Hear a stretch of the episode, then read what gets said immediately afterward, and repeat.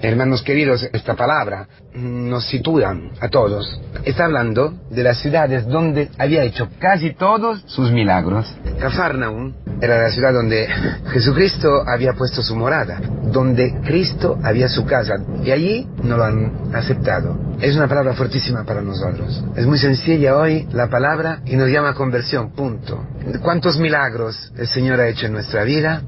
Muchísimos. Hoy tú lo estás acogiendo porque el pecado de Sodoma y Gomorra, lo hemos visto muchas veces, el pecado es exactamente el no aceptar, no acoger al extranjero. Ese es un pecado muy gordo en el Oriente. Y el pecado de Sodoma y Gomorra, antes de ser un pecado sexual, que ha sido consecuencia del pecado de aceptar el otro como el extranjero con sus diferencias. Por eso tenían que sodomizar, por eso tenían que apoderarse, hacer un signo de poder. Luego, claro, esto lleva consigo una vida terrible, en todo sentido, porque si tú no acoges al otro, es decir, que no estás acogiendo a Cristo, no estás acogiendo a Dios, eres demonio puro. ¿Quién no acoge al otro? ¿Quién no acoge? Es esclavo del demonio, punto. Esa es nuestra situación, podemos verlo, en este tiempo, en esta semana, en estos días, en, en nuestra vida. Jesucristo ha hecho un montón de milagros en nuestra vida, ¿verdad? Muchísimos. Nos ha traído a la comunidad, nos ha traído en un camino de conversión, Gracias, gracias, gracias, catequistas, palabras, convivencias, ¿verdad? De todas formas, en la iglesia todos recibimos palabras y palabras y milagros. Y hemos tenido también ojos para verlos, pero no hemos acogido a Jesucristo para convertirnos. ¿Y qué es convertirse? Cambiar completamente vida desear de cambiar vida, de dejar el pecado, hermanos queridos. Y claro que esta palabra es más fuerte aún para quien está de vacaciones o se está preparando para ir de vacaciones. Pues claro, porque es un momento que uno quiere descansar también de estos discursos, ¿no? Estar tranquilitos. No, no, hermanos. La vida es muy seria. Y no podemos jugar con esto. Existe un juicio y puede ser llevadero o pesado, ¿eh? Infierno o paraíso.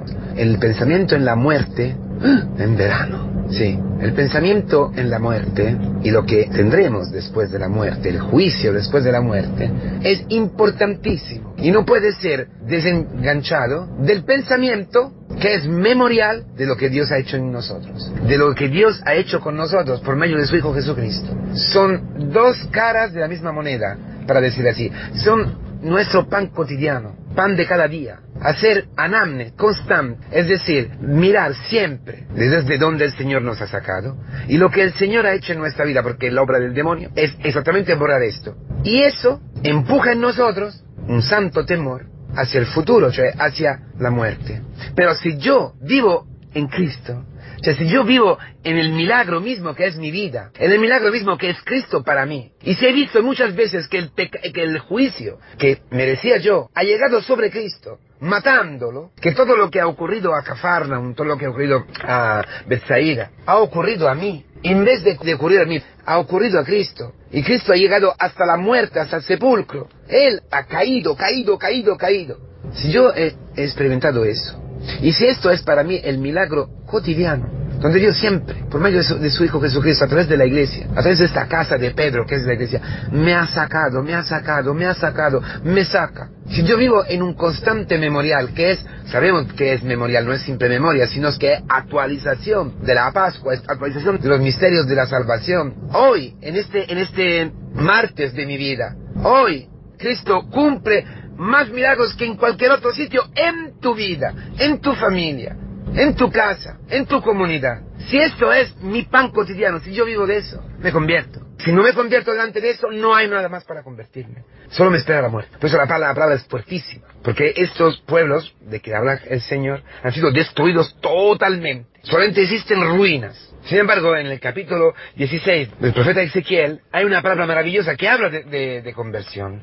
Es toda la parábola de la vida de Israel. Esta mujer que nadie le había, cuando había nacido, estaba sucia y nadie les había dado cuenta de ella, nada la había cuidada, nada la había curada, nada la había amada. Pasa Dios, la mira y se enamora de esta criatura sucia que nadie quería. Y la cuida, la cura, hace milagros impresionantes. Luego, pero esta se revela. Quiere ser orgullosa, soberbia. Yo, yo, yo me hago mi vida. Pero ¿cómo termina? Que Dios, al final, tiene misericordia, una ternura impresionante hacia Sodoma y Gomorra. Volverán Dice, volverá. Ella, mi pueblo que se ha confundido y ha llegado a ser como Sodoma y Gomorra, no aceptando la visita del Mesías, se convertirá. Esa era una profecía hacia Israel, la misma que hace Pablo, pero es para nosotros hoy. Pero hay una condición, la humildad, reconocer de haber pecado. La de David, he pecado.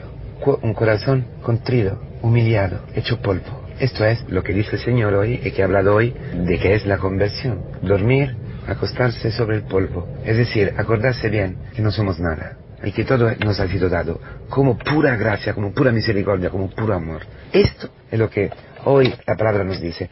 Acepta la historia que te humilla, acepta, entra en todo lo que ocurre, en todo lo que te está ocurriendo porque es la posibilidad, la ocasión para convertirte, aceptar tu mujer, aceptar tus hijos, aceptar tus padres, aceptar tu marido, como se abre esta puerta, humillándote, deseando convertirte, la metanoia, cambiar el nous, el cambiar forma de pensar. Eso solamente ocurre en la iglesia, en la comunidad, en la casa de Pedro, donde Cristo actúa sus milagros. El milagro más grande cuál es? Que tú experimentes su amor, del amor que Cristo te tiene a ti. Temer de perder este amor, vivir de este amor, agarrarse con toda fuerza a su amor.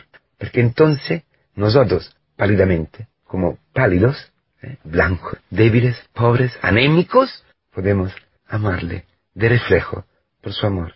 Esta es la conversión, saber quién somos, saber que nada podemos, vivir de sus milagros, ver constantemente más allá del milagro el amor impresionante que nos tiene a nosotros. Entonces abrir el corazón constantemente a este amor, no quedar en nosotros, aceptar el sufrimiento, aceptar las consecuencias de nuestros pecados, aceptar que tu mujer no te hable por un mes, aceptar que las vacaciones que pensabas no son como, como tú pensabas. Cada milagro es una llamada a conversión. Por eso nosotros vivimos de milagros en milagros. Y el, el puente que liga los milagros que vivimos es nuestra conversión. Es decir, nuestra humillación. Yo no soy Dios. Si Dios aparece, de pronto se, se entiende que yo no soy Dios. De pronto se sabe que yo no soy Dios. Entonces, ¿el milagro qué? Me aprovecho del milagro, me apodero del milagro, me siento sobre el milagro. Esto es del demonio, es lo que ha pasado a esas ciudades. No, al revés. El milagro es lo que ha ocurrido a este hombre medio muerto al encontrarse con el samaritano. Bueno, sobre polvo, era polvo, ya, ya él no podía justificarse, estaba allí. El pobre, esta es la conversión, aceptar que yo no soy Dios, que soy polvo, el silicio, la carne necesita de obedecer, de escuchar y obedecer, porque si no, la carne destruye todo y va a la muerte. Bueno, esta es la conversión, dejarse amar, dejarse coger, aceptando lo que somos. Es el anillo que liga dos milagros. Es nuestra conversión. Respuesta de agradecimiento a Dios. Ánimo, porque esto es lo que liga a dos personas.